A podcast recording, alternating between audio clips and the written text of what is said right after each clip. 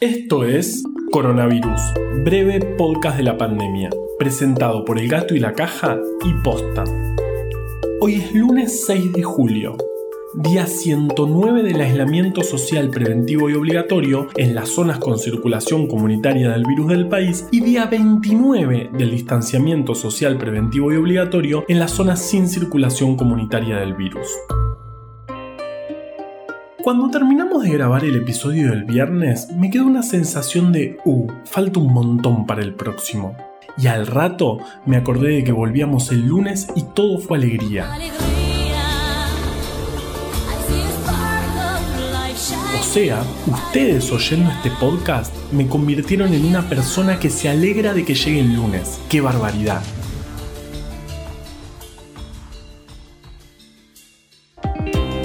Desde la última vez que hablamos pasaron cosas. El viernes se reportaron 2.840 casos, el sábado 2.590 y ayer 2.439.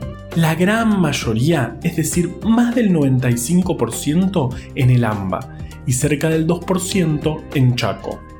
Catamarca, la única provincia que no había reportado casos hasta ahora, finalmente reportó y así, gracias a las migraciones internas, cayó el último bastión. Ahora todas las provincias tienen casos, pero La Pampa es la única que no reporta hace más de dos semanas. Viene ahí La Pampa. En total, se confirmaron 77.815 casos de COVID en Argentina. El 7,8% son trabajadores de la salud y la edad mediana es la misma que tengo yo, 25 años. No, mentira, 36. Esto quiere decir que la mayoría de las personas contagiadas ronda esa edad. En total, fallecieron 1.533 personas por COVID, lo que da una tasa de letalidad del 1,9%, bajo un cachito. La edad mediana de personas fallecidas es de 75 años. Las personas en terapia intensiva por COVID son 676 el 91% está en el AMBA y el porcentaje de ocupación total de cama de terapia intensiva es del 51,4% en todo el país y del 57,7% en el AMBA. O sea que este dato subió un cachito. Lo que es esperable porque todavía no estamos viendo los efectos de haber endurecido el aislamiento de la semana pasada.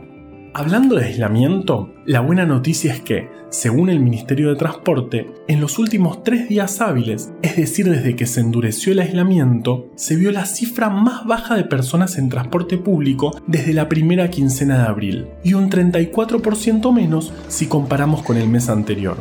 Y eso es bueno. El virus es como el tiranosaurio de Jurassic Park. Si nos quedamos quietos, no nos ve.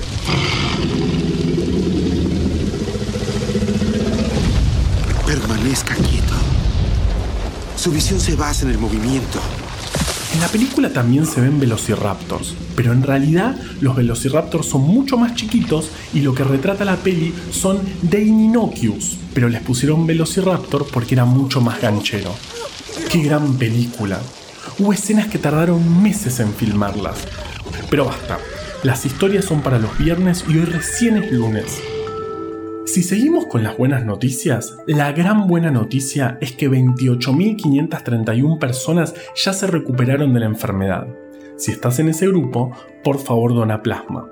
Respecto a los testeos, ayer se hicieron 6.756, lo que da un porcentaje de positividad del 36,6%. Particularmente en Ciudad Autónoma de Buenos Aires es del 45,1% y en la provincia de Buenos Aires del 41,5%. Esas son cifras altísimas y nos hacen desconfiar del número total de contagiados. Es decir, seguramente sean muchísimos más, esto significa que sí, que hay que testear más, pero también implica que hay muchas personas que están dando vueltas que no saben que están contagiadas, o que nosotros mismos podemos estar contagiados sin saberlo todavía. ¿Hay que entrar en pánico? No, claro que no, pero hay que respetar el aislamiento y actuar con todas las precauciones necesarias. Pero ahora vamos con Vale que creo te va a contar un cuento.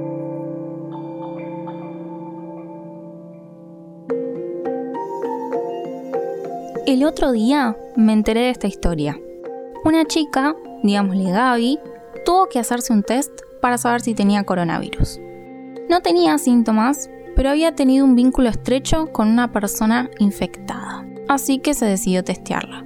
Su amigo, digámosle Mati, fue a acompañarla en esas horas de ansiedad. Total, Gaby no tenía síntomas y pensó que entonces no podía contagiarse. ¿Qué pasó? Resultó que Gaby dio positivo para COVID. ¿Y Mati? No, Mati no se contagió.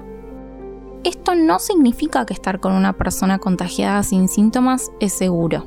Mati tuvo suerte. Y en una charla de 5 minutos con mucho amor lo entendió. Ahora está haciendo la cuarentena. La moraleja, que desde nuestro lugar podemos hacer un montón para evitar contagios.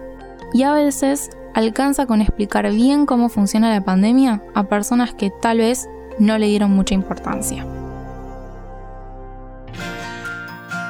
Bueno, tenemos toda la semana por delante. Los números que vemos son preocupantes, pero también nos alienta que se pudo reducir la movilidad y más que nada que el 85% del país está en reapertura programada. Si hacemos todo bien, queridas personas que vivimos en el AMBA, pronto estaremos como ellos. Coronavirus, breve podcast de la pandemia, es una producción original del Gato y la Caja junto a Posta. Yo soy Juan Manuel Carballeda. Valeria Sanabria te contó un cuento desde el armario. Y ahora viene la parte que digo, quédate en tu casa y nos escuchamos mañana.